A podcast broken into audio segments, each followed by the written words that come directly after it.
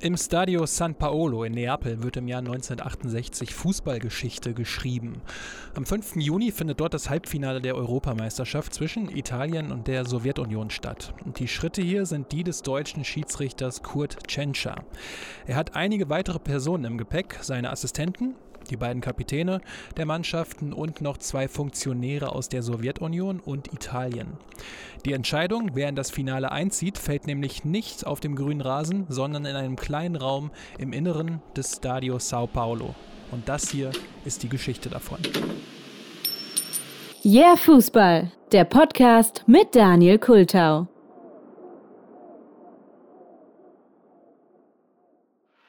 И понедельник головой забивает die Fußball-Europameisterschaft 1960 war die allererste Version des Turniers und die hat damals die Sowjetunion im Finale gegen Jugoslawien gewonnen. 1964 war es dann Spanien, das im Finale die Sowjetunion besiegen konnte.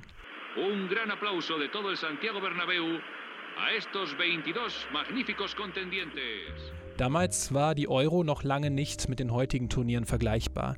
Je vier Mannschaften hatten an den Endrunden teilgenommen und das hieß auch noch nicht mal Europameisterschaft, sondern es ging um den Europapokal der Nationen.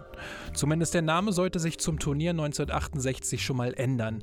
Da war es dann nämlich auch die erste Auflage, die ganz offiziell Europameisterschaft heißen sollte.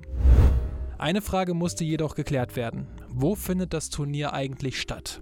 Das wusste der damals noch ganz junge europäische Fußballverband UEFA noch nicht so ganz genau. Fest stand nur, dass die Endrunde in einem Land stattfinden sollte, das sich eben auch für die Endrunde qualifiziert hatte. Und von Anfang an waren das 31 Mannschaften, die an der Quali teilnahmen. Das waren damals acht Gruppen und die Gruppensieger spielten dann im Viertelfinale in Hin- und Rückspielen gegeneinander.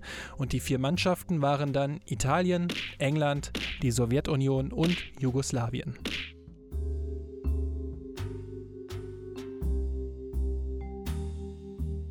Das sind jetzt zwar vier Nationen, aber die Auswahl, wo die EM stattfindet, war dann doch recht einfach. England hatte erst vor zwei Jahren die WM 1966 ausgetragen und war damit raus. Und die Sowjetunion und Jugoslawien waren damals zwei sozialistische Staaten und deswegen für die UEFA auch nicht geeignet.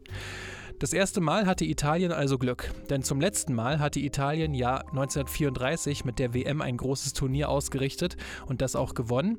Der letzte Titel war aber auch schon etwas her. 1938 war Italien ja auch Weltmeister. Doch in den 60er Jahren kehrt dann die deutsche Vita in den Calcio zurück. Pokal, der Landesmeister, der Pokalsieger oder der Weltpokal, der AC Milan und Inter Mailand gewinnen in diesem Jahrzehnt alles, was es irgendwie nur zu gewinnen gibt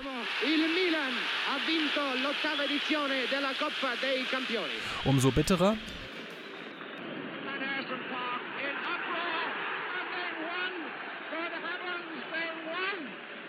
Das Aus 1966 im WM-Viertelfinale gegen Nordkorea.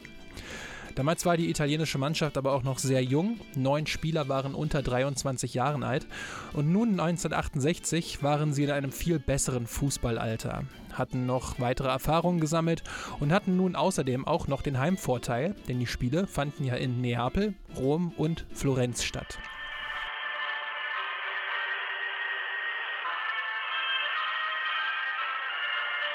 Und Italien, es waren ja nur vier teilnehmende Nationen, stand so auch direkt im Halbfinale.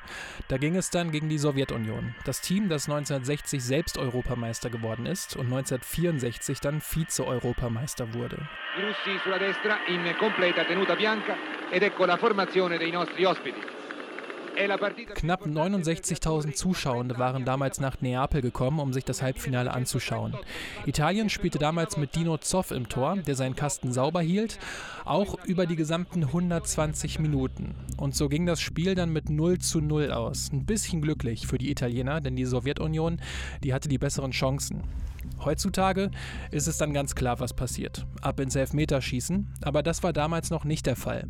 Das Elfmeterschießen kam in dieser Form, wie wir es heute kennen, erst 1970 und so musste 1968 tatsächlich der Münzwurf das Spiel entscheiden.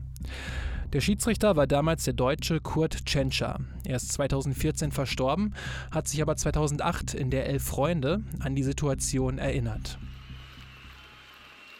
Kurt Tschentscher war damals klar, dass die Entscheidung per Münzwurf fallen musste, denn damals gab es ja noch kein Elfmeterschießen. Daraufhin hat sich Tschentscher die beiden Kapitäne Giacinto Facchetti und Juri Istomine in den Mittelkreis gewunken.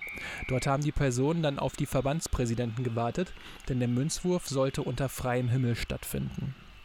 Der russische Verbandspräsident Valentin Granatkin und der italienische Artemio Franchi kamen daraufhin von der Tribüne auf den Rasen. Die beiden Funktionäre wollten dann aber, dass der Münzwurf unter Ausschuss der Öffentlichkeit in der Schiedsrichterkabine stattfinden sollte. Tschentscher selbst wollte den Münzwurf lieber auf dem Rasen machen, aber musste die Entscheidung wohl akzeptieren. Also gingen die Personen alle in die Katakomben.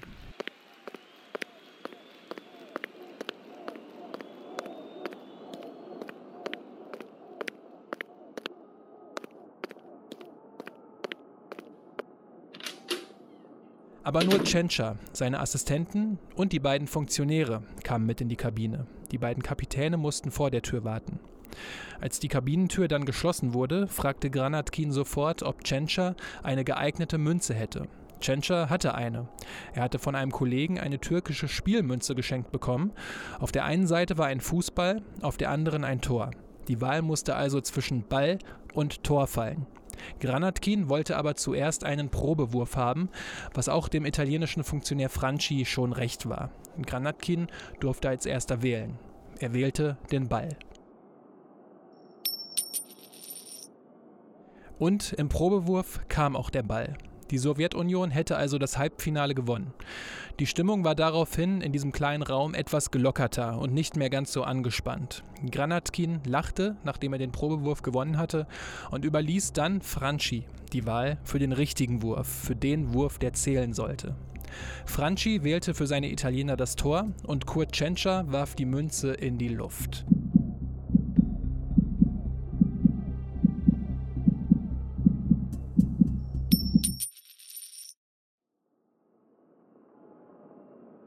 Und dann landete die Münze mit dem Tor nach oben auf dem Handrücken von Kurt Tschentscher. Italien hatte somit das Spiel per Münzwurf gewonnen. Es gab eine kurze Stille, dann gaben sich alle die Hand und Franchi rannte, so schnell er konnte, den Gang entlang zurück auf das Spielfeld, wo er seinen Spielern und den Fans in Neapel die gute Nachricht überbrachte.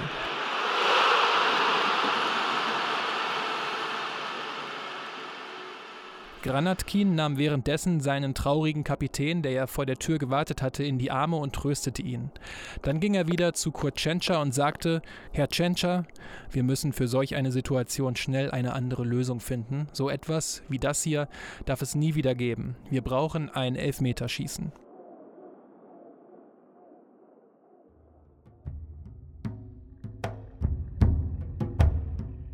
Zum Finale kommen damals knapp 69.000 Zuschauer ins Olympiastadion nach Rom. Der Gegner ist Jugoslawien und im Fokus steht, laut übereinstimmenden Medienberichten aus dieser Zeit, auch der Schiedsrichter Gottfried Dienst aus der Schweiz. Der hatte schon 1966 im WM-Finale die Gastgeber England durch das Wembley-Tor bevorteilt und pfiff auch dieses Mal stark in Richtung der Italiener. Trotzdem reichte es nur zu einem 1:1.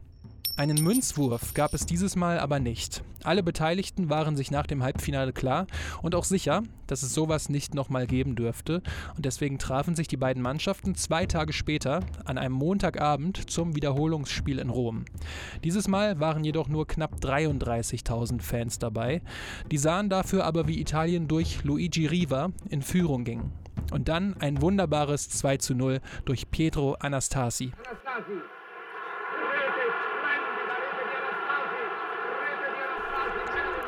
Damit war Italien das erste Mal Europameister und feierte den ersten Titel seit 30 Jahren. Der Weg zum Titel war für Italien lang und am Ende auch ein glücklicher. Sie richteten die EM aus, weil England schon 1966 dran war und die Sowjetunion und Jugoslawien zwei sozialistische Staaten waren. Sie hatten also schon mal den Heimvorteil auf ihrer Seite. Sie hatten natürlich Glück durch den Münzwurf im Halbfinale und dass sie das erste Finale mit 1 zu 1 überstanden. Doch am Ende wird ihnen niemand mehr diesen Titel abnehmen können.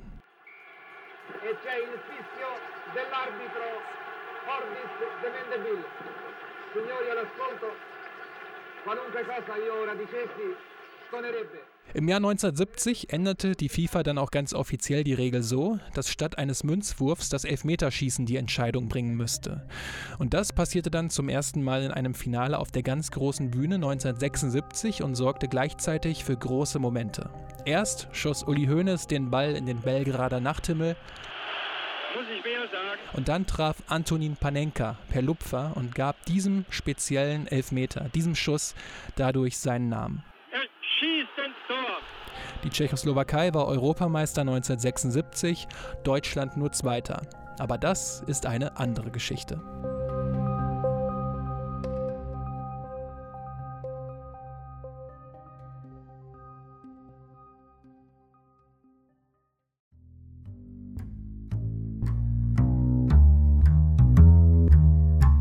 So, das war die heute mal etwas kürzere Episode rund um den Münzwurf 1968, der Italien später zum Europameister machen sollte. Den Münzwurf bzw. den Losentscheid gibt es ja auch heutzutage noch in der Form, dass wenn ja zwei Mannschaften nach der Gruppenphase gleich viele Punkte, Tore, gelbe Karten etc. haben, dann das Los entscheidet. Kommt ja wirklich extrem selten vor. Ich habe es noch nie erlebt, aber wenn es dann doch mal in so einer Situation wie einem EM-Halbfinale ähm, auftritt, ist das schon eine krasse Nummer, finde ich. Würde mich mal interessieren, wie das heutzutage so ankommen würde. Ja, schreibt mir ansonsten gerne mal eure Meinung zur Episode und dem Münzwurf in die Kommentare ähm, auf YouTube, Twitter oder auch auf Insta. Ihr kennt das ja, die ganzen Daten gibt es in den Shownotes oder auch direkt auf yeahfußball.de, wo ihr übrigens auch die ganzen Daten zum Shop findet. In dem gibt es Shirts, Hoodies und auch Pullover und ähm, auch die Daten zu meiner Patreon-Kampagne, falls ihr das ganze Yeah Fußball-Projekt unterstützen wollt, denn es ist ein Ein-Mann-Projekt und ich bin da dankbar für jeden, der sich sagt, das will ich unterstützen. Also freue ich mich wirklich sehr, sehr doll drüber. Ansonsten natürlich äh, freue ich mich auch über gute Bewertungen und Abos auf euren Podcatchern für Yeah Fußball. Das würde das ganze Projekt ähm, noch ein bisschen weiter nach vorne bringen. Ansonsten vielen lieben Dank, dass ihr zugehört habt. Macht's gut und bis zur nächsten Episode.